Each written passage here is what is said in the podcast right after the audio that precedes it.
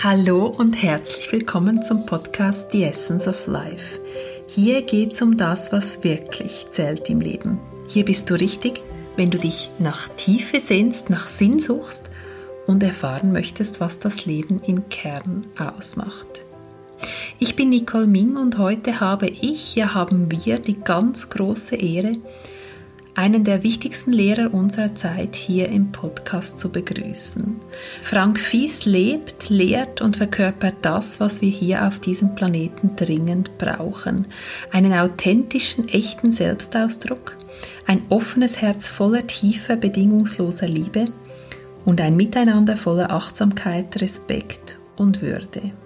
Ja, was geschieht, wenn wir die Liebe zum Urgrund unseres Seins machen – und sie zu unserer größten Lehrerin erheben, das demonstriert Frank in seinen Seminaren und Trainings ganz eindrücklich. Wer ihm begegnet, ist nicht mehr der oder dieselbe. Frank ist so viel. Er ist Diplompädagoge, Heilpraktiker für Psychotherapie, Tantra-Lehrer, Therapeut für integrative Körperpsychotherapie, Paartherapeut, EMDR Trauma- und Hypnosetherapeut und wahrscheinlich habe ich noch das eine oder andere vergessen. Ja, zum Beispiel den Feuerlauf, den er auch ganz eindrücklich und auf seine ganz eigene Art anleitet. Ich möchte diese kostbaren Minuten nun nicht länger mit dieser Einführung schmälern und euch ihn erleben lassen. Frank ist eine Offenbarung und ein so weiser, tiefer Mensch mit einem Herzen, in welchem Gefühl die ganze Welt Platz findet. Heute geht es um die Liebe, darum, wie wir als Mann und Frau aus dem Drama zurück zu einem liebevollen Miteinander finden, wie beide Geschlechter in ihre volle Kraft kommen können und wie wir unsere Selbstliebe pflegen und nähren. Von Herzen begrüße ich dich hier im Podcast. Ganz herzlich willkommen, Frank Fies. Nicole, du berührst mein Herz mit deinen Worten. So viel Ehre, so viel Würdigung. Ich danke von Herzen. Ja, Frank, Weihnachten naht und wenn ich so in mein Umfeld schaue, dann liegt da schon viel Spannung und Anspannung in der Luft, als würde das Fest der Liebe all das ans Licht bringen, was noch nicht in der Liebe ist. Nimmst du das auch so wahr? Auf jeden Fall. Es ist eigentlich immer wie bei einer Sanduhr. Jedes Jahr, am Ende des Jahres, haben die Menschen viel geleistet. Sie sind auch müde durch vielen Herausforderungen im Beruf, in, in der ganzen Gesellschaft, natürlich auch in den Partnerschaften. Ich hatte das gerade zum Beispiel mit meiner Frau. Wir sind jetzt dann nächsten Montag neun Jahre zusammen. Du hast sie ja kennengelernt, die Marion. Und wir beide gehen ja mit aller Kraft und Liebe den, den Weg der Liebe. Und letzte Woche, da hatten wir auch noch mal eine ganz tiefe Konfrontation wo, wo bei ihr sowas aus ihrer ganzen Tiefe hochkam, nämlich als Kleinste immer unrespektiert, keine Achtsamkeit, keine Würdigung, letztendlich auch von ihrer Mutter so, naja, nicht gerade sehr liebevoll behandelt worden zu sein aus Überforderung. Ich bin der Erstgeborene, komme aus einem Handwerkerelternhaus, wo immer gearbeitet wurde, auch Samstag, Sonntag. Also ich bin gewohnt als Selbstständiger, der ich ja schon über 33 Jahre bin, habe ich ja auch immer viele Herausforderungen. Und dann kamen wir plötzlich an das Muster, obwohl wir ja beide schon fast alles aufgelöst haben. Ich bin dann genervt. Von meinen Gruppenteilnehmern muss ich natürlich die Fahne der Liebe hochhalten, will ich auch. Aber von meinen engsten Menschen, also meiner Frau und zum Beispiel meinem Sohn. Und, und es hat genau in ihre tiefste Wunde gehauen. Also wieder nicht respektiert, wieder als Prellbock benutzt zu werden. Und es war so äh, konfrontativ. Aber weil wir uns so lieben, gelang es, direkt das auf den Tisch zu legen. Und es war für uns beide nochmal ein tieferer Schritt in die Liebe. Sie hat verstanden, dass das letztendlich ihr Ursprungsszenario, ihr Thema mit der Mutter wieder berührt. Ja, und ich habe verstanden, das waren meine Jahre 12 bis 17, als mein Vater mich oft verdroschen hat aus Überforderung, weil die Männergeneration eben nicht über Gefühle reden konnten sondern er hat es entweder weggesoffen oder in Gewalt ausagiert. Und das war so befreiend. Alles, was, was dann danach möglich wurde. Also insofern möchte ich gleich was auf den Tisch legen, dass ich jetzt hier nicht der große Übertherapeut bin, sondern ich bin ein ganz normaler Mensch, der wie alle mitten im Leben steht. Und es ist gelungen. Und ich, ich habe ich hab auch gesehen, wie viel das wieder auf die körperliche Nähe Auswirkungen hat, auf die Herzensnähe. Plötzlich ist der ganze Blues wieder weg, dass man Groll hat, dass man bedient ist oder, oder, oder Vorbehalte hat. Und insofern ist mein Plädoyer, und das mache ich ja mit den Paaren genauso, ein starkes Gefäß zu bilden, wo, wo beide auch stehen bleiben als die zwei Säulen der Liebe, wenn der alte Mist kommt. Und aus dem alten Mist machen wir Dünger. Und dafür braucht man ein starkes Herz. Nun seid ihr ja Profis im Kompostieren, im Verarbeiten all dessen, was hochkommt. Ich habe Paare in meinem Umfeld, wo ich auch denke, die sind beide so auf ihrem spirituellen Weg, seit Jahren so viel ähm, an sich gearbeitet und die kriegen das nicht hin. Also was braucht es, damit wir dieses Gefäß kreieren können und im Feuer stehen zu bleiben? Also es braucht eine ganz tiefe Liebe zur eigenen Seele. Ich sage ja immer, die Persönlichkeit kommt ja von Persona Maske das ist einfach zu wenig. Ist meine Frisur richtig? Ist mein soziales Image gut? Äh, ist meine Kleidung gut? Wie stehe ich da von den anderen? Das ist alles okay. Das Spiel müssen wir alle spielen oder wollen wir. Aber das Wichtigere ist, dass eine Frau, ein Mann die eigene Beziehung, also Gott heißt ja auf Deutsch übersetzt höchste Weisheit, zur eigenen höchsten Weisheit hat und versteht, jeder Mensch, der mir nahe kommt, ist ein Gottesgeschenk. Jeder Mensch, der mir nahe kommt, ist ein verkleideter Heilungsgefährte, ist ein Engel. Und ich werde niemals in die Falle gehen zu sagen, auch wenn du meinen tiefsten Schmerz berührst, du bist nicht mein Feind. Mein Schmerz ist immer älter als unsere Beziehung. Er kommt von Papa, Mama, er kommt von den anderen Liebesbeziehungen. Wenn wir über frühere Leben reden wollen, dann kommt er natürlich auch aus früheren Leben. Und, und dann brauchen die Paare oft jemand, dem sie beide total vertrauen der sie schüttelt, der sie nicht durchkommen lässt mit ihrem Rückzug, kollabieren, die Beziehung in Frage stellen oder angreifen und den anderen äh, schuldig machen. Das habe ich ja mit hunderten Paaren erlebt mittlerweile. Und viele Paare haben mich zu ihrem Zeugen gemacht, wo ich die beiden dann auch schüttle, packe und sage, hey, ihr seid zusammen im Namen der Liebe, ihr sollt nicht alles kaputt machen. Und was dann oft gelingt, ist, dass die tiefere Verletzlichkeit hinter dem Schmerz, die diese Resignation, die wir ja schon unser Leben lang an den Hauptwunden tragen, dass die in einer erschütternden und herzöffnenden Aufrichtigkeit plötzlich durchbricht. Und dann dann haben die Paare, dann merken sie, hinter der Ritterrüstung ist, solange sie sich lieben, und die meisten Paare lieben sich, das ist nicht das Thema, ist, ist hinter der Ritterrüstung, hinter der Abwehr, ist etwas ganz Verletzliches, was alle, die dann im Raum sind, zu Tränen rührt. Und dann bricht die ganze Inszenierung, was du wieder falsch gemacht hast und was ich wieder falsch gemacht habe und was du doch schon lange können müsstest und wie kannst du dich nur so benehmen.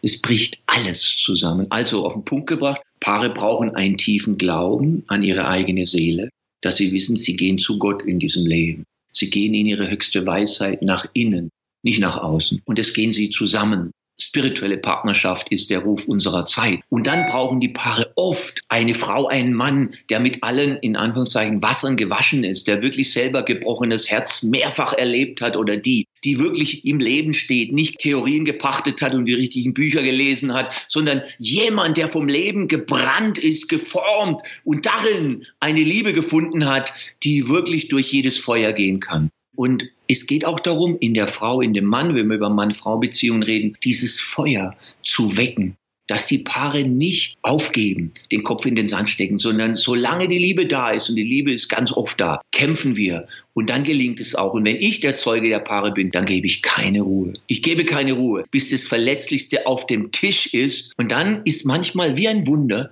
es, es fängt alles wieder neu an. Mhm. Das ist wie eine Entzauberung von diesem Drama, die dann passiert.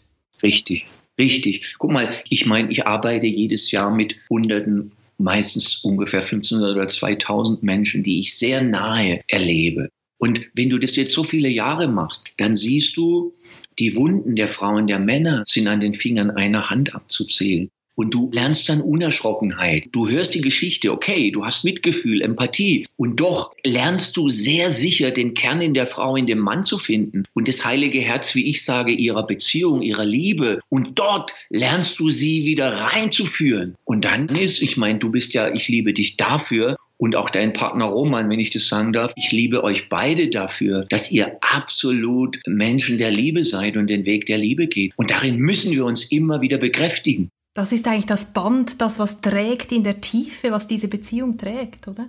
Richtig, richtig, richtig. Und ich sage ja oft, ich habe ja jetzt schon lange keine äußeren Lehrer mehr. Ich habe im Leben ungefähr 32 hochkarätige Lehrer. Aber meine wichtigsten Lehrer sind heute innere, geistige Lehrer. Jesus, Buddha, Ram, Yogananda, Babaji. Also mein Glaube an die Liebe ist so stark geworden. Und diesen Glauben, wenn wir über eine Beziehung zwei Säulen, die ein Dach tragen, der muss jeden Tag von der Frau für sich, von dem Mann für sich in ihrer spirituellen Praxis, in der Verkörperung, in der Liebe und der Liebe zum Leben und auch über den Tellerrand unserer Beziehung hinaus für unsere Gesellschaft, die Frauen, die Männer, die Kinder, die Tiere, die Erde bekräftigt werden. Boah, und dann habe ich keinen Bock mehr, dich wirklich schuldig zu machen, immer und immer wieder. Ich will mit dir heilen. Ich will mit dir Befreiungsarbeit leisten. Und das können wir. Das ist ja genau ein unglaubliches Feld, das wir kreieren in so einer Liebesbeziehung. Es ist wahrscheinlich das stärkste, größte Gefäß, wo eine Alchemie eigentlich passieren möchte und kann, wenn wir das halten können, oder? Zusammen. Ohne in diese Anschuldigungsspirale zu kommen, in dieses Drama halt auch. Richtig. Und, und guck mal, ich bin jetzt vielleicht eine Generation weiter wie du in Jahren. Und ich, ich hatte in meinem Leben viele, viele, viele Beziehungen. In den 70er, 80er Jahren ging es ja auch hoch her, überall, auch in Berlin oder bei euch in Zürich und so. Und ich sage heute, es hat jede Erfahrung, es hat jede Beziehung gebraucht. Es braucht lange, bis ein Mensch die Reife erreicht, um einfach sehen zu können, und wenn ich mich noch so verletzt fühle, so wie ich letzte Woche oder meine Frau, ich lerne dem tiefsten Schmerz standzuhalten. Und dahinter ist immer etwas anderes, als sich mein linearer Verstand zurechtlegt. Und was mein Schmerz mir sagt, Dahinter ist immer der Ruf nach Liebe, immer und immer und immer wieder. Und weil ich das wirklich tausende Male gesehen und gehört habe und in meinen eigenen Trennungen, Brüchen, gebrochenen Herzen auch wirklich gelernt habe, bin ich wirklich heute unerschrocken, dass wenn ich sage, glaube an die Liebe und ich stärke die Paare in der Liebe, dann, dann bin ich auch nicht bereit zu resignieren, sondern ich, ich habe mit Paaren viele Wunder erlebt. Würdest du sagen, dass diese Arbeit ein Paar selbst tun kann oder eben in unserem Alter, jetzt in unserer Generation, wir uns wirklich Hilfe holen müssen, dürfen? Also ich glaube, wir haben heute wirklich gute Therapeutinnen und Therapeuten, die auch wirklich reif sind und gute Werkzeuge haben. Und sagen wir mal, ich wäre heute nicht der Mensch, der ich bin, ohne meine Lehrerinnen und Lehrer. Wenn ich in meiner Ausbildung über meine Wurzeln rede, dann ehre ich immer meine Lehrerinnen und Lehrer. Ich kam als junger Kerl dahin, den hat halt Sex interessiert und Freiheit und Leben, aber die haben mich auch gedroschen. Ich hatte auch Lehrer, die haben mir wirklich einen Arschtritt aus dem Herzen gegeben die haben nicht nur mein Ego gestreichelt, so wie heute oft in der esoterisch-spirituellen Szene, wo alles zu kaufen ist oder runterzuladen. Nein, die haben mich auch gefordert und haben zu mir gesagt, Junge, wach mal auf, was du da eigentlich machst, wenn ich die fünfte Beziehung in Sand gesetzt habe, wieder hinter dem Rücken eine Affäre hatte und so weiter und so fort. Und insofern glaube ich, dass viele Paare Rückenstärkung brauchen. Eine Beziehung muss nicht therapeutisiert werden, nein, aber es muss diese Klarheit, dass zwei Gefährten der Lieben sind und dass sie begreifen, was die Liebe kann und was es heißen kann, den eigenen tiefsten Schmerz zu heilen. Das braucht oft, nicht immer, aber oft eine Bekräftigung von außen, von jemand, der vielleicht ein, zwei, drei Schritte an dem Punkt weitergegangen ist. Ja, das ist ja in jedem Beruf so. Äh, die, die, die jüngeren Menschen lernen von denen, die 30 Jahre Ingenieure sind, die Erfinderinnen, Erfinder sind. Und es ist, sagen wir mal, in unserem Beruf jetzt oder Feld nach meiner bescheidenen Meinung auch nicht anders. Ja, ich, ich, ich genieße es, habe es genossen, wenn ich zu, zu Füßen meiner Lehrerinnen und Lehrer saß und ich habe gemerkt, hey, was die sagt oder der sagt, das ist vom Leben geprüft, das ist im Alltag dieses Menschen gedroschen zur, zur reinen Frucht und das höre ich gern als ein bisschen auswendig gelernte Sätzchen und da ein bisschen äh, äh, gebeugte Weisheit, sowas. Also ich glaube, ja, dass es immer eine Stelle in einer Beziehung gibt. Lange kommen die Paare alleine durch. Sie machen schöne Dinge, Urlaube, Reise, Unternehmungen, das ist alles wichtig. Aber wenn sie an die, wieder an die engen ihrer Beziehung kommen,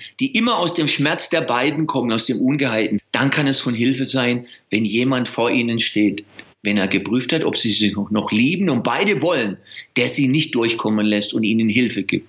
Wir schätzen dich enorm, Frank, genau für das, auch in unserer Beziehung, haben dich erlebt diesen Herbst in deinem Paarseminar, haben erlebt, wie du die Liebe verkörperst und voll für das gehst. Das haben die Zuhörenden sicher in den ersten 15 Minuten schon wunderbar realisiert, was dich ausmacht. Wann hast du begonnen, Gab es ein Schlüsselerlebnis in deinem Leben, wo du realisiert hast, ich gehe für die Liebe? Ich setze die Liebe als meine höchste Lehrerin. Also so vom Herzen gefühlt waren es eigentlich mindestens drei Situationen. Die erste war ganz erstaunlich. Ich war vielleicht eineinhalb Jahre und wir leben, ich wuchs ja in Süddeutschland auf, in der Nähe von Stuttgart, auf dem kleinen Dorf, was ich sehr liebe, auch die Menschen auch heute noch.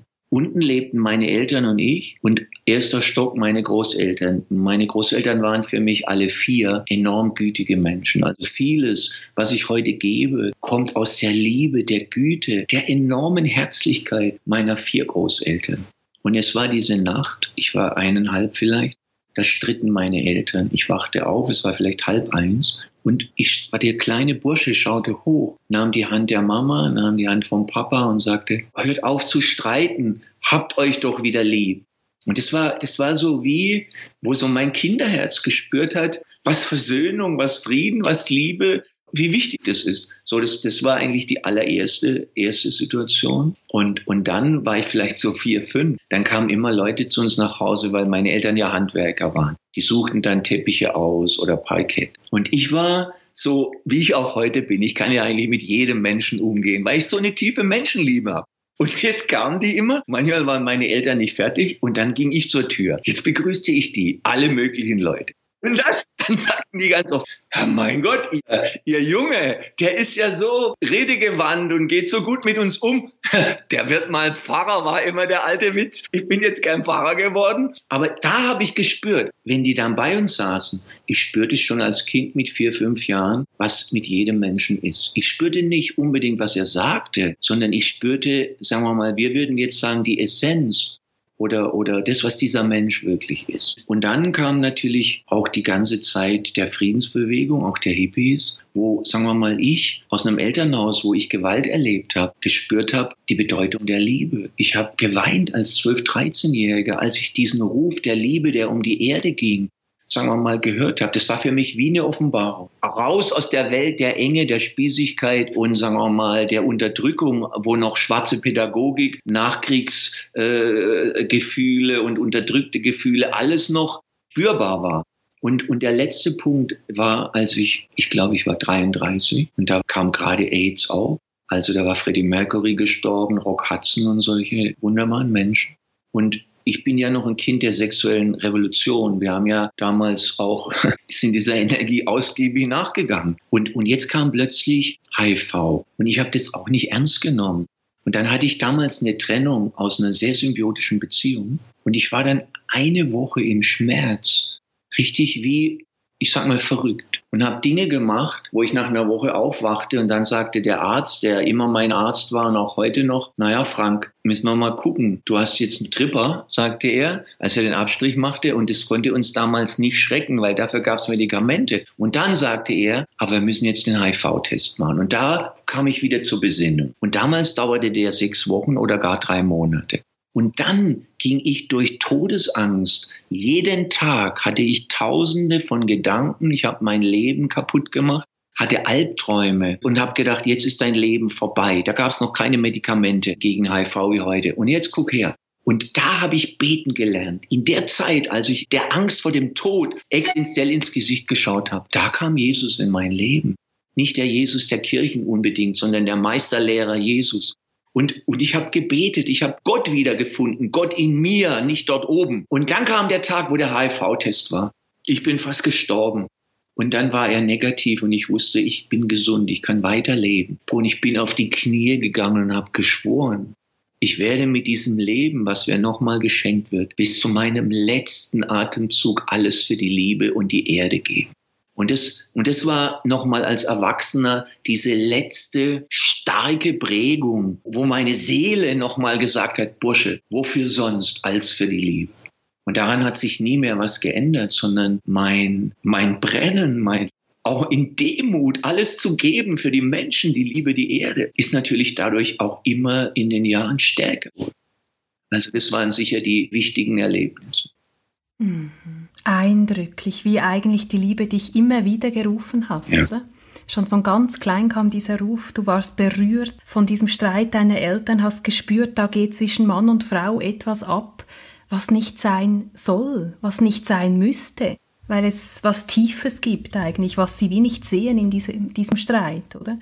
Du hast vorhin erwähnt, dass du in all diesen Jahren mit tausenden Paaren die Grundthemen, die sich hinter diesem Drama, hinter diesem Kämpfen um Liebe befinden, bei Frau und Mann an einer Hand abzählen lassen. Würde mich total interessieren, magst du die uns schildern, was so die Grundthemen sind, die dir immer wieder begegnen? Gern, Nicole. Also es hat natürlich immer in irgendeiner Form mit verwundetem Selbstwert zu tun. Wir, wir, wir sind ja praktisch durch diese, sagen wir mal, wir so sichtbar sind alle, durch die ganzen neuen äh, Medien sind wir ja alle hochgetaktet. Wir wollen in sein, wir wollen mit dem Zeitgeist gehen, wir wollen jung bleiben, gut aussehen. Die Frauen stehen unter einem enormen Druck, sexy, attraktiv zu sein die Männer auf ihre Art seit Jahren auch immer mehr den tollen Hecht zu geben und so weiter und so fort. Aber dahinter, und das, das habe ich mit so vielen Menschen erlebt, staunend erlebt, sogar auch mit den erfolgreichsten, wirklich attraktivsten, wenn die die Hosen runtergelassen haben, dann hast du immer an irgendeiner Ecke einen verwundeten Selbstwert gefunden. Und, und das ist auch, äh, sagen wir mal, ich sage, in den Liebesbeziehungen kommen die Störungen immer auch aus dem verwundeten Selbstwert. Wenn ich zum Beispiel an einem guten Tag gut in mir ruhe und ich bin in meiner tiefen Weisheit, also meiner Gottesliebe, dann kann mir meine Frau oder, oder jemand, der mir auch, sagen wir mal, mich etwas Hartem konfrontiert, kann ich nehmen. Da habe ich kein Problem damit. Aber wenn ich schon angeknackst bin oder überreizt oder genervt, weil ich schon 50 Termine am Tag hinter mir habe, dann reicht natürlich ein falsches Wort, ein, ein, ein Satz, der nicht so ganz auf die Goldwaage gelegt wurde und dann ist das Feuer wieder am Lodern. Das heißt, ein Paar, wenn also zwei Säulen, die das Dach der Liebe tragen. Das erste ist den eigenen Selbstwert, die eigene Heilung auch mit sich selber und dem eigenen Leben konsequent immer weiter zu treiben. Guck mal, ich mache jeden Tag meine Übungen seit so vielen Jahren. Ich arbeite immer auf der Körperebene, auf der Gefühlsebene, mit meinem Geist, mit meiner Seele und alles eingetaucht in meinen tiefen Glauben, dass Gott in mir ist und dass ich auch ein Aspekt der Liebe, des Lichtes bin, so wie du und alle, die zuhören. Das ist der erste Punkt, der beschädigte Selbstwert, der im Übrigen kulturell ist. Die Menschen denken immer, das wäre ihre persönliche Macke oder Schuld oder Wunde. Das ist Unsinn. Das ist kulturell. Mein Sohn ist 21. Der hat von mir alles, was ich habe, bekommen. Von seiner Mutter. Und wir reden über alles. Und er sagt letztens zu mir, als er von der Uni kam, naja, Papa, ich habe da einfach nicht den Selbstwert, dass ich diese Klausuren schaffe. Und dann, und dann haben wir lange drüber geredet. Und dann habe ich verstanden, diese Wunde ist kulturell, dass wir selbst unsichere Menschen als Gesellschaften erziehen. Dass wir nicht sagen, als Gesellschaft, was ist deine Leistung, was ist dein Wesen, wer bist du und das ehre ich und, und ich unterstütze dich, sondern es ist immer negativ, zweifeln, defensiv. Es wird immer das Haar in der Suppe gesucht. So, und es geht immer um Äußerlichkeiten. Also das Erste ist, dass der Selbstwert immer tiefer und tiefer wieder natürlich werden möchte, heilen darf. Das ist, da kommen die ersten Störungen. Und damit zusammenhängen natürlich die zweite Ebene ist die Kindheitsverletzung. Das, das natürlich, sagen wir mal, du kannst, wenn du erfahren bist, dann hörst du die Geschichte, die dir ein Paar erzählt, was die Frau, der Mann sagt. Aber wenn du gut zuhörst, hörst du natürlich immer eine Kindheitsgeschichte darin oder eine Geschichte aus früheren Beziehungen natürlich immer vermischt mit dem, was heute aktuelles, aktuelles passiert ist. Das ist ja klar. Aber wenn man weise ist, dann interessiert einen das nicht. Ich will zur Wurzel gehen. Und die Wurzel ist natürlich das kleine Mädchen, den kleinen Jungen, der immer Angst hat, nicht richtig zu sein, nicht gut genug, nicht so liebenswert zu sein, wie wir sind in einer Beziehung für den anderen so eine tiefe Gefährtin, ein Gefährte zu sein. Wie oft liegen wir Arm in Arm und der andere kann einfach weinen und ich spüre diesen lebenslangen Kampf, gut genug zu sein. Und das ist, das ist ja bei jedem Partner in unserer Kultur so. Und die, die sagen, sie hätten das nicht, die kommen auch an ihre Punkte, wo sie merken, nein, natürlich habe ich das, wenn ich ehrlich bin. Und das ist ein wahnsinniger Druck, der aus dem eigenen Leben der Menschen, der pa Partner kommt und der letztendlich aus der Kultur kommt. Also hast du Selbstwertthemen, du hast die Kindheitsthemen, die alle zu heilen sind. Es ist nicht so schwer, wenn jemand wirklich mutig an sich arbeiten möchte. Und dann hast du natürlich auch, sagen wir mal, die ganzen sexuellen Themen, dass wir natürlich heute in so einer sexuell oder sagen wir mal halb sexualisierten Gesellschaft äh, sollen wir ja immer sexy hexy sein. Wir haben im Beruf eine Menge Stress, wir müssen unsere Frau stehen, unseren Mann, Und dann sollen wir aber abends noch übereinander herfallen und noch multiorgasmisch sein und top aussehen und alles soll Halleluja singen, wenn wir zusammen ins Bett gehen. Und das ist natürlich ein irrer Stress, den ich jetzt über Jahrzehnte beobachte und der ist immer noch mehr geworden. Und dort, sagen wir mal, eine Kultur von, wo, wo wir uns zunächst mal halten, wo wir uns zuhören. Manche Abende ist der eine vielleicht so müde oder der andere dann müssen wir einfach gnädig sein und sagen, hey komm, wir kuscheln uns jetzt zusammen ins Bett, wir lieben uns, wir hüllen uns in unsere Liebe ein und sind glücklich, dass wir uns haben. Und morgen oder in zwei Tagen, da achten wir darauf, dass wir uns dann, wenn wir uns begegnen, wirklich auch unserer nackten Haut, unserer Sinnlichkeit, unserer Sexualität widmen können. Und dann, sagen wir mal, so wie wir das im Paartraining angefangen haben, Verständnis von Frauenherz, Männerherz, Verständnis für die Yoni, den heiligen Ort der Frau, den Lingam des Mannes. Dieses ganze Wissen, was ja auch ein archaisches Wissen ist, nicht nur ein psychologisches, dann auch so zu verinnerlichen, wie es für ein Paar stimmt. Und dann kann ich natürlich wieder sagen wir mal, in der Zärtlichkeit, in der Freiwilligkeit und auch in der, in der Kultur, für die beide einstehen, eine sinnliche sexuelle Kultur. Es ist einfach rührend, wenn wir gehalten, geküsst, gestreichelt werden und auch dort einen Raum öffnen von tiefer Liebe, auch für unsere Körper, für unsere heiligen Wesen, für die Brüste der Frau, für das Herz der Frau, für das Herz des Mannes, den Lingam und die Yoni. Und das ist natürlich, da alle prahlen oder oft prahlen im Internet, äh, sind die Schwänze ja immer steif, weil die Protagonisten drei Viagras genommen haben oder so. Die Frauen sind immer feucht und das Höchste angeblich für eine Frau in jedem normalen Porno ist, dass der Mann dann ihr Gesicht spritzt oder auf ihre Brüste.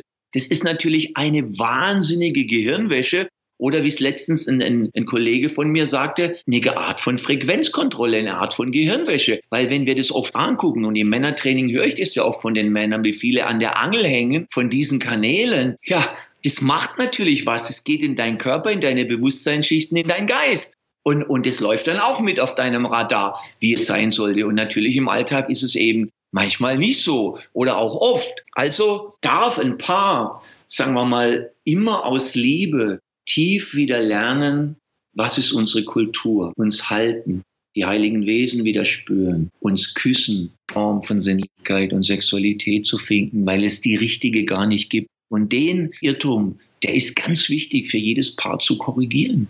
Es, es, es gibt immer eine individuelle Form, wie es gut ist. Und weil wir von außen so viel, wie es angeblich richtig wäre, äh, so viel hören, auch unbewusst über Werbung und alles und visuelle Dinge, die natürlich geschönt sind mit Photoshop und so. Deshalb ist es wichtig, das alles wieder wegzuziehen und zu sagen, hey, ich liebe dich. Ich möchte mit dir Körperlichkeit teilen und lass uns unser Fest feiern und alles Lernen, das Tantrische, das Taoistische, das indianische Wissen, das gibt's ja heute alles. Das ist ja nicht mehr wie vor 100 Jahren, dass die das mühsam irgendwo finden mussten, sondern wir haben es heute. Und daraus folgt für mich aber auch, dass ein Paar für die Sinnlichkeit, die Sexualität, die Erotik in Freiwilligkeit beide einstehen, ohne Fordern, ohne Druck, mit einer Liebe, Liebe, Liebe, Liebe. So, das ist also Selbstwert, Kindheitsverletzungen. Dann kommen die ganzen sexuellen Themen. Und dann ist auch, was ich immer gesehen habe, immer wieder ist, dass gerungen wird um die Form. Also zum Beispiel auch hier bei uns in Berlin oder anderen Großstädten sicher auch in Europa, bei euch in der Schweiz sicher oder in Österreich. Es geht ja auch immer darum, ist nicht freie Liebe besser als eine, eine Zweierbeziehung? Ist nicht Polyamorie besser als Monogamie? Und da sehe ich auch ganz oft, es braucht eine Klarheit. Also wenn, wenn wir keine Klarheit über unsere Grundwerte in unserer Beziehung haben, und es hat nichts mit richtig oder falsch zu tun. Es gibt Phasen, da ist vielleicht Mehrfachbeziehung für jemand völlig richtig. Also ich bin kein Lehrer für Form. Ich habe alle Formen ausprobiert, auch viele Konstellationen. Deshalb, ich bin kein Lehrer für Form, ich bin ein Lehrer für Inhalt. Und wenn zwei Menschen zusammen sagen, wir gehen den Weg der Liebe, dann braucht es auf der geistig-spirituellen Ebene eine Klarheit, welches Spiel spielen wir. Sind wir offen für andere Menschen? Ja oder nein? Und meine Erfahrung heute ist, die wenigsten sind reif für Mehrfachbeziehungen. Das braucht eine große Reife, dass nicht nach ein paar Monaten jemand auf der Strecke bleibt. So, das ist eine Möglichkeit. Wenn wir sagen, wir gehen zusammen den Weg, wir zwei, ja, dann kommt, kommt, kommt die, kommt die Absprachen ins Spiel. Was sind unsere Werte? Wie denke ich über dich? Wie denke ich über mich? Wie halte ich am Tag meinen Geist klar auf das Gelingen der Liebe? 24.600 Atemzüge, 60.000 Gedanken, 3.000 Gefühle. Das ich bin meine Königin, mein König. Und es ist meine Aufgabe, gut über mich und mein Leben zu denken. Es ist deine Aufgabe, für dich das zu machen. Und vor allem unsere Beziehung, die höchsten, wie ich sage, hochfrequente Gedanken, die ein geistiges Schwingungsfeld erschaffen, wo wir Freude haben, wenn wir uns sehen. Nicht, weil ich denke, ach, ich will eigentlich eine ganz andere Frau treffen oder einen ganz anderen Mann oder ich bin schon auf dem Absprung. Nein, ich weiß, ich liebe dich, weil ich mir darüber Klarheit verschafft habe. Und dann machen wir was Gutes daraus. So. Und wenn die Werte äh, nicht mehr ganz passen, dann muss das wieder in die Klarheit gebracht werden, weil sonst, guck her, differiert es einfach auseinander. Der eine geht da und der andere so. Und dann wundern sie sich, dass die Harmonie immer mehr flöten geht. Und wir müssen ja nicht zusammen sein. Eine Beziehung ist ja eine Gnade. Sie ist ja ein Geschenk. Nur solange wir zusammen sind, dürfen wir uns so ernst nehmen, dass wir immer wieder Klarheit schaffen, was machen wir hier eigentlich? Mhm. Also ich höre daraus, wie wichtig die bewusste Wahl auch ist. Was will ich was will ich? Will ich in dieser Beziehung sein? Will ich nicht hier sein? Und auch, dass wir diese Erwartungen, ich glaube, wir sind überfrachtet in unseren Beziehungen mit gegenseitigen Erwartungen. Und ich habe das Gefühl, das ist ein ganz wesentliches Gift für die Liebe. Richtig. Es, und das ist ja, warum ich sage, äh, die eigene Beziehung, also wenn Gott jetzt kein theologisches Streitobjekt ist, sondern die höchste Weisheit, die größte Liebe, dann ist ja, sagen wir mal, meine Liebe muss ja erstmal nach innen gehen. Wir haben ja 2000 Jahre doppelten Betrug. Gott war plötzlich dort oben, ein alter Mann mit Bart, und wir waren elende, arme Sünder. Und an dem Erbe haben wir zu knabbern. Deshalb, deshalb muss natürlich jede Frau lernen, sich als eine eigene Königin zu sehen und jeder Mann als, als den eigenen König. Und dann kann ich dich auch als Königin und du mich als König sehen. Das heißt, ich mache die doppelte Heilung. Ich heile meinen Selbstwert und ich hole die höchste Weisheit Gott, die größte Liebe wieder in mein Inneres. Und das muss jeder auch immer wieder jeden Tag in der eigenen Heiligkeit, um das Wort mal zu benutzen. Heilung kommt ja immer vom Heiligen in uns. Von was denn sonst? Das muss jede Frau, jeder Mann auch treu praktizieren. Und wenn ich das tue, und du musst mich nicht glücklich machen, sondern ich spüre, der Moksha, die Befreiung, der Weg führt wirklich in diesem Leben zur Liebe und ich gehe den Weg der Liebe, also wie wir sagen, in Gott, durch Gott, von Gott, in der Liebe, durch die Liebe, von der Liebe, dann bin ich natürlich glücklich. Dann musst du mich nicht glücklich machen. Und wenn du das Gleiche machst, da können wir uns an die Hand nehmen und tanzen und, und uns in die Augen gucken und dann sehe ich deine Seele und du siehst meine und ich will gerne mit dir glücklich sein. Und wenn ich das nicht mache und ich beziehe mich von meiner Persona, die ja immer instabil ist, und du dich von deiner, ja, dann ist ja der Schlamassel an jeder Ecke schon vorprogrammiert. Es ist ja wie wenn sich zwei Bettler dann begegnen und keiner hat was in der Tasche, oder? Also ich muss ja zuerst was in mir haben, was ich überhaupt inspirieren und teilen kann und in dieses Feld bringen kann. Richtig, da haben, da haben wir immer den Witz gemacht, ein Halb mal ein Halb ist leider ein Viertel. Ja, so ist es. Ich habe das so eindrücklich gefunden, Frank, im Herbst in deinem Seminar. Du hast uns am ersten Abend gebeten, unsere drei Grundbedürfnisse aufzuschreiben. Und ich habe gedacht, ja, das ist so eine Einstiegsaufgabe, das nehme ich eigentlich noch nicht so ernst. Das wird wohl sein, damit ich mich ein bisschen vorstellen kann im Kreis. Und, am Ende habe ich realisiert, das war die absolute Essenz deines ganzen Seminars. Mir zu überlegen, was brauche ich wirklich? Was sind meine ganz urtiefsten Bedürfnisse?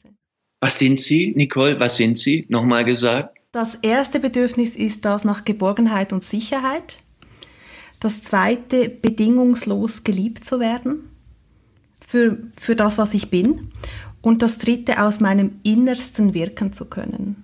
Also die Erlaubnis, aus meinem Innersten in dieser Welt zu stehen und wirken zu können. Großartig. So klar gesagt. Das, das, das ist etwas, was ich erst nach vielen Jahren gefunden habe. Ich, ich hatte ein Seminar zu unterrichten, es war Mittagspause, ich ging in die Session und dann begriff ich, das, was du sagst. Jeder Mensch hat zwei oder drei Kernbedürfnisse. Du hast jetzt deine gesagt. Mein erstes ist, willkommen zu sein. Mein zweites ist, so geliebt zu sein, wie ich bin. Und mein drittes ist, dass der andere sich freut, die andere, dass ich da bin. Und ich habe jetzt deine gehört. Du hast jetzt meine gehört. Wenn wir jetzt eine Liebesbeziehung hätten oder eine tiefe Freundschaft, dann würde ich wissen, dass du um deiner selbst willen bedingungslos tief geliebt werden möchtest. Das, das würde mir eine Klarheit geben, wie ich dem Licht, was ja auch durch deine Augen, durch dein Wesen kommt, dieser, dieser Schönheit, die du auch innerlich hast, nicht nur äußerlich, dass, dass du dich danach sehnst, dass du in deinem Wesen erkannt, gesehen und als diese Seele, dieses Wesen und diese Frau geliebt bist. Und dann würdest du spüren, hey, der Bursche, der sieht mich, der sieht nicht nur meine blonden Haare und mein Aussehen. So, wenn du mir zuhörst und verstehst, der Frank möchte so geliebt werden, wie er ist, und du würdest mir das geben, schau, dann haben wir einen tiefen Boden, wenn die Kernbedürfnisse verstanden, kommuniziert und erfüllt werden. Und deshalb ist es eine meiner wichtigsten Übungen, weil ich gesehen habe, wie du es gesagt hast, wenn die Paare, die Streits gehen immer um die Kernbedürfnisse. Deshalb können wir uns die Komplexität der verschiedenen Arenen manchmal sparen, sondern es ist ganz klar, die Kernbedürfnisse wurden wieder nicht gesehen, erfüllt. Aber jetzt natürlich ist meine Lehre nicht, der andere muss sie uns erfüllen. Wir erfüllen uns sie natürlich jeden Tag selber. Und dann gibt es uns auch der andere. Und dann hat eine Beziehung einen Boden. Marions zum Beispiel sind, sie möchte respektiert werden. Warum? Weil sie nicht respektiert wurde von ihrer Mutter. Sie möchte, dass achtsam mit ihr umgegangen wird, weil sie immer Sachen muss, machen musste, die sie nicht wollte. Und sie möchte so sein dürfen, wie sie ist. Und weil ich das im Schlaf, wenn ich noch Alkohol trinken würde, volltrunken, wenn man mich wecken würde um halb vier, sagen kann, behandle ich sie natürlich, wann immer es mir möglich ist, genauso. Und sie mich. Und jetzt ist Beziehung dann plötzlich nicht mehr so stochern im Nebel, sondern es ist, wie du gesagt hast, eine bewusste Wahl. Wir wissen, was wir tun. Ich weiß, was Nicole als Kernbedürfnisse hat. Und darauf beziehe ich mich. Sag nochmal deine beiden anderen. Also das erste war Sicherheit und Geborgenheit. Das heißt, ich könnte dich jetzt nicht wahrscheinlich sehr begeistern für eine Fünffachbeziehung, sondern ich denke, dein Wert ist, du möchtest mit deinem Mann in Sicherheit und Geborgenheit zusammen sein. So, das ist extrem wichtig. Und das Zweite? Und das Zweite war, bedingungslos geliebt zu werden. So wie du bist. Und das Dritte? Und das Dritte, aus meinem Innersten zu wirken. Ja, und das tust du ja auch in der Welt mit all deinen Projekten. Ja? Und deshalb ist es natürlich für mich die Grundlage jeder Beziehung, auch unserer tiefen Freundschaft, nicht nur unserer Liebesbeziehung. Und das ist ja auch zwischen Staaten, Nationen, gesellschaftlichen Gruppen. Es geht ja immer um die Kernbedürfnisse. Und leider streitet die Welt immer um oberflächliche Zwistigkeiten und fällt sehr vorschnelle Urteile, anstatt zu verstehen, was hat eigentlich dieser Mensch oder diese Bevölkerungsgruppe oder dieses Projekt eigentlich für ein Anliegen oder, oder ein Kernbedürfnis. Und da kommen wir natürlich zu der überragenden Bedeutung der Bedürfnisse. Das heißt, es braucht dieses Interesse fürs Gegenüber, echt diese Bedürfnisse zu ehren, auch zu kennen und darauf auch Rücksicht zu nehmen, obwohl du sagst, ich muss die dir nicht erfüllen. Aber es ist ganz wertvoll, dass ich sie kenne und sie achte. Naja, wenn du dir sie selber gibst, du wirkst aus deinem Inneren. Du liebst dich bedingungslos für das, was du bist, was deine Seele ist. Und, und das Erste, Geborgenheit und Sicherheit. Gibt es ja Geborgenheit und Sicherheit. Das ist ja dein Gebet jeden Tag. Und mein Gebet ist, ich heiße mich willkommen. Ich liebe mich so, wie ich bin. Und ich freue mich, dass ich da bin. Das macht mich doch und dich absolut beziehungsfähig. Frank, wenn wir das jetzt alle wissen, was ist denn jetzt im Hinblick auf das Fest der Liebe, was die Weihnachten ja im Kern sind, was ist die Liebe für dich heute nach deinem jahrzehntelangen Wirken? Was ist und kann die Liebe? Also die Liebe kann alles. Ich habe so viele Wunder erlebt. Ich habe mich mit meinem Vater versöhnt, bevor er starb. Es war eine der berührendsten Phasen meines Lebens, wo wir all die Gewalt, all das Unverständnis vollkommen aufgelöst haben, bevor er starb als Körper. Ich habe so viele Situationen erlebt, wo die Menschen so zerstritten waren, wo am Ende die Liebe beide oder auch mehrere Menschen in Projekten hochgehoben hat. Deshalb, die Liebe kann alles. Ich verbinde mich an Weihnachten mit meinem unschuldigen Kind. Ich verbinde mich mit meiner Liebe für die Menschen. Ich sage ja immer, die Menschen sind ein Stamm. Ich liebe die Menschen als Stamm. Ich sage, der Stamm der Menschen. Ich glaube daran, dass die Menschheit im Moment in etwas Größeres erwacht. Ich liebe all die jungen Menschen, die wir früher in der Friedensbewegung, in der Anti-AKW-Bewegung auf die Straße gehen. Ich liebe sie absolut. Ich sehe, die Liebe kann an Weihnachten, wenn die Menschen in ihre Familien gehen, dass sie ihren Onkel, ihre Tante, ihre Mutter, ihren Vater, ihre Geschwister, bevor sie dorthin gehen, in Liebe einhüllen. Nicht hingehen und das machen, was seit Jahrzehnten ist, Torte reinstopfen, Gans reinstopfen oder braten. Das können wir alles machen, wenn wir das wollen. Aber das Wichtigere ist, bevor ich von zu Hause aufbreche, dass ich meine Mutter, meinen Vater, meine Verwandten in Liebe einhülle, wie ich sage, segne und mich mit ihrer Seele, ihrem Herzen, auch ihrem spirituellen Teil verbinde und spüre, diese Menschen sind mit mir verbunden. Es hat einen Sinn, dass sie zu unserer Ursprungsfamilie gehören oder unserer jetzigen Familie oder zu unserer Gemeinschaft. Und die Persönlichkeit sucht natürlich immer das Haar in der Suppe und wie es letztes Jahr war oder vor zehn Jahren. Aber wenn Weihnachten einen Sinn hat, dann sitzen die Menschen eine Weile, bevor sie dorthin gehen auf eine Familienfeier. Sie hüllen sich in die tiefste Liebe ein, in, in Gott, in ihre höchste Weisheit. Und sie segnen die, wohin sie nachher gehen sie dann dort sind, dann halten sie, und jetzt muss man kein Wort darüber verlieren, den Kontakt zur Seele, zum Wesen, zur Essenz ihrer Tante, ihres Onkels, ihrer Großmutter, ihres Großvaters, ihrer Schwester, ihres Bruders, ihrer Mutter, ihrer, ihres Vaters. Und dann hat Weihnachten wieder den Glanz. Und das berührt mich zu Tränen, weil ich Jesus über alles liebe dann hat Weihnachten wieder den Glanz der großen Liebe, die, die dir ja genauso wichtig ist. Du, du gibst ja mit allem, was du hast, stehst du für die Liebe und ich liebe dich dafür. Und dann ist Weihnachten nicht mehr Black Friday, Sale und alles Mögliche, sondern hey, dann ist Weihnachten ein Fest der Liebe. Warum? Weil ich mich liebe und weil ich dich liebe und, und die, die uns zuschauen jetzt und sicherlich die, mit denen ich dann Weihnachten feiere am Heiligabend, am ersten, zweiten oder welchen Weihnachtsfeiertag. Und das ist nicht so schwer. Ich sitze dann am gleichen Tisch. Da ist meine Oma oder meine Tante, auch wenn wir über irgendwas reden. Ich spüre ab und zu in meinem Herzen, ich liebe dich. Du kannst jetzt das sagen oder nicht. Ich liebe dich. Und die Menschen, genauso wie Tiere, spüren diese, diese Haltung der Liebe oder die Haltung des Argwohns. Und das, das macht in uns den Unterschied, wie wir ja beide so oft sagen. Jeder Mensch macht den Unterschied. Und so ist es auch an Weihnachten. Wenn, wenn ich nicht um zu missionieren oder jetzt heilig zu sein vor meiner Zeit, aber in dieser Haltung der Liebe dahin gehe, dann kann Weihnachten was anderes sein. Mhm. Es kommt mir vor, als würdest du so eine tiefe Grundmelodie schaffen, auf der auch mal ein paar Misstöne so oben drüber gehen können. Aber die tiefe Melodie, die hält dieses Lied, oder, zu Weihnachten. So ist es.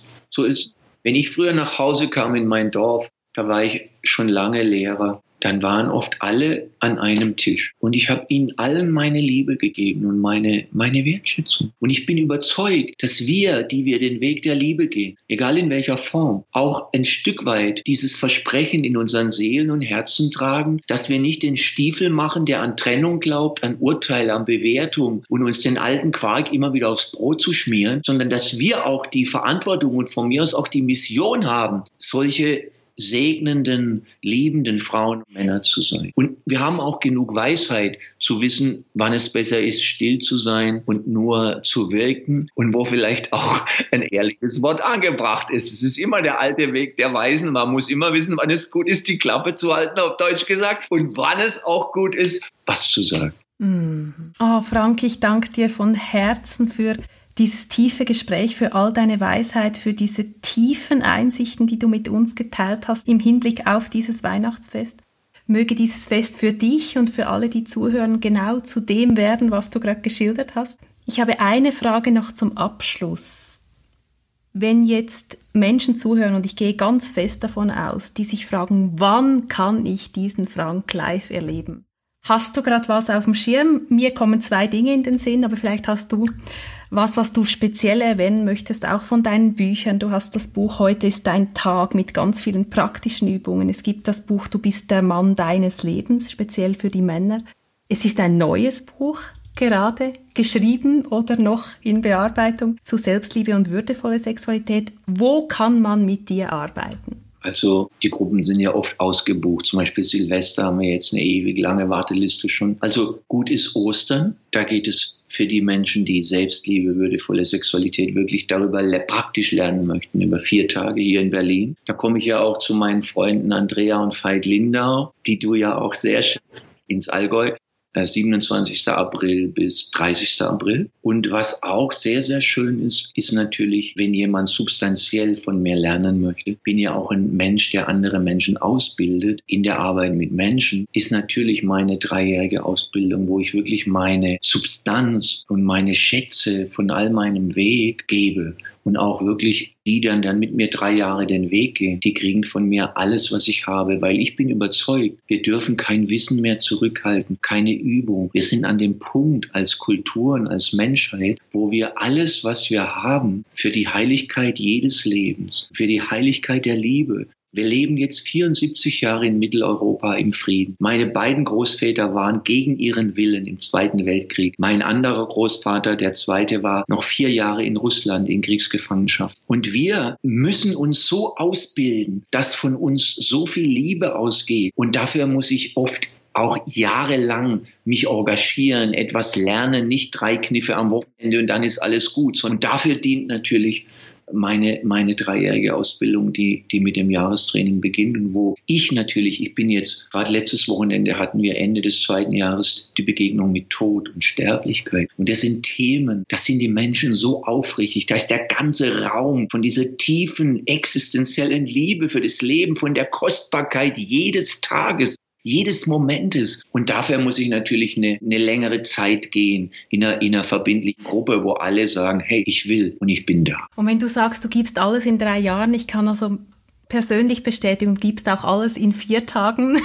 Das war unglaublich, wie du, was du uns in vier Tagen beigebracht hast in der Tiefe. Das war etwas vom Besten, was ich je überhaupt erleben durfte. Ich bin dir unendlich dankbar für dein Wirken, dafür, dass du dich zeigst in allem, in allem. Bei dir gibt es keine Tabus, bei dir gibt es nichts beschönigen, da ist einfach Echtheit, Authentizität pur und ich glaube, das brauchen wir so dringend.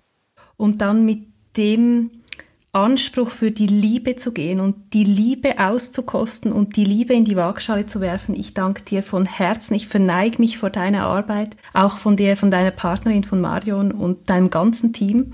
Und ich danke dir ganz herzlich für dieses wunderbare Gespräch. Nicole, du hast mein Herz tief berührt. Ich danke dir für all die Wärme, die Liebe, die Wertschätzung und ich möchte sie dir zurückgeben. Du hast mein Herz berührt. Ich habe deine Liebe gesehen, dein Licht und dein Leuchten. Ich sehe, dass du mit reinem Herzen für das gleiche Anliegen eintrittst, für die Liebe. Ich habe es in jeder deiner Handlungen gesehen. Ich sehe es in dem, was du machst, in deiner Arbeit. Und ich sehe dein Licht und dein Leuchten und ich möchte dich darin bekräftigen. Von Herzen danke, lieber Frank. Und alles, alles Liebe. Ich danke dir sehr und ich danke allen, die uns zuschauen und ich umarme dich in der einen Liebe. Ja, das war das Gespräch mit Frank Fies, wie er leibt und lebt. Du hast ihn persönlich erleben dürfen durch dieses Gespräch und er ist wirklich eine Offenbarung. Es ist ein Geschenk mit ihm Zeit zu verbringen, die ist vielleicht auch aufgefallen, wie würdevoll, wie achtsam er agiert, wie klar und wie er das Gegenüber wirklich sieht. Und das ist ein unglaubliches Geschenk. Da hat er mich ganz tief inspiriert. Ja, hinter all dem Schmerz und Drama, das du in nahen Beziehungen kreierst, ist immer und immer wieder der Ruf nach Liebe. Und sich dessen bewusst zu sein, hilft dir, hilft mir, in diesem Feuer stehen zu bleiben und aus diesem Drama auszusteigen. Ja, Frank hat so schön gesagt, der Weise geht zur Wurzel. Er geht über das Konkrete, über die konkrete Situation hinaus, die euch jetzt gerade aneinander gebracht hat. Geh an die Wurzel. Und an der Wurzel wirst du die Themen finden, auf die fast jeder Konflikt zurückgeht. Auf den mangelnden Selbstwert, auf Kindheitswunden oder Wunden aus früheren Beziehungen, die nicht geheilt sind, aus Themen der Sexualität und auch zur Form der Beziehung. Stimmt die Form für dich? Ist das erfüllt, was dich nährt in einer Beziehung? Ja? Wie kommst du darauf, urteilen zu können, was für dich stimmig ist und was nicht über deine Kernbedürfnisse? Frank hat so schön gesagt, wenn wir einen Konflikt haben in einer Beziehung, dann deshalb, weil ein Kernbedürfnis verletzt wird. Wenn du für dich und dein Partner, dein Gegenüber für sich seine Kernbedürfnisse definiert und diese klar kommuniziert, und wenn ihr die voneinander wisst und die gegenseitig achtet und respektiert, dann wird dieses Drama abnehmen. Dann werden so Situationen, wie sie Frank gerade am Anfang geschildert hat mit seiner Frau, zur Seltenheit. Sie werden nicht gänzlich verschwinden. Wir sind in dieser menschlichen Existenz, um diese Themen gerade und auch im Feld der Liebe ans Licht zu heben, denn was ans Licht kommt, kann heilen. Ja, ich möchte mich noch herzlich entschuldigen, dass du vielleicht immer mal wieder ein E-Mail gehört hast, reinzukommen. Frank ist sehr beschäftigt und wir waren zu beschäftigt mit unserem Gespräch, das Mailprogramm zu schließen. Ich hoffe, es hat dich nicht zu sehr gestört. Was ich dir noch als Impuls mitgeben möchte, das hat mir kürzlich meine liebe Freundin Chayashri, die in der Episode 4 zu Gast war zum Thema Breathwork. Sie hat mir das Schönes erzählt, was sie in ihrer Beziehung macht und es auch Menschen empfiehlt in Bezug auf ihre Beziehung, dass du eine Liste machst, eine Liste machst und ich verbinde das jetzt mit den Kernbedürfnissen, dass du deine Kernbedürfnisse nennst und dahinter aufzählst für dein Gegenüber, wann du dieses Kernbedürfnis als erfüllt empfindest. Ja, zum Beispiel, wenn du bedingungslos geliebt werden möchtest, dass du das zum Beispiel spürst, wenn du krank bist, schwach bist, der andere dann für dich da ist. Und nicht nur dann für dich da ist, wenn du in deinem höchsten Leuchten und in deiner Kraft stehst. Und wenn du diese Anleitung fürs Gegenüber erstellst, wann sind meine Kernbedürfnisse erfüllt, was kannst du tun, was mag ich an deinem Verhalten, damit ich mich gesehen, geliebt, sicher und geborgen fühle und aus mir wirken kann oder wie auch immer deine Kernbedürfnisse lauten, dann wird das euer Verständnis gegenseitig massiv schärfen und ihr werdet Wege finden, euch genau das geben zu können, was ihr euch so sehr wünscht und braucht für euer Dasein. In diesem Sinne, wünsche ich dir nun einen schönen vierten Adventsabend. Dieses Gespräch hat ein bisschen auf sich warten lassen. Es ist wie es ist. Ich hoffe, dass du dich reich beschenkt fühlst durch all das, was Frank mit uns geteilt hat. Alles Liebe und bis morgen zum zweitletzten Adventsimpuls. Deine Nicole.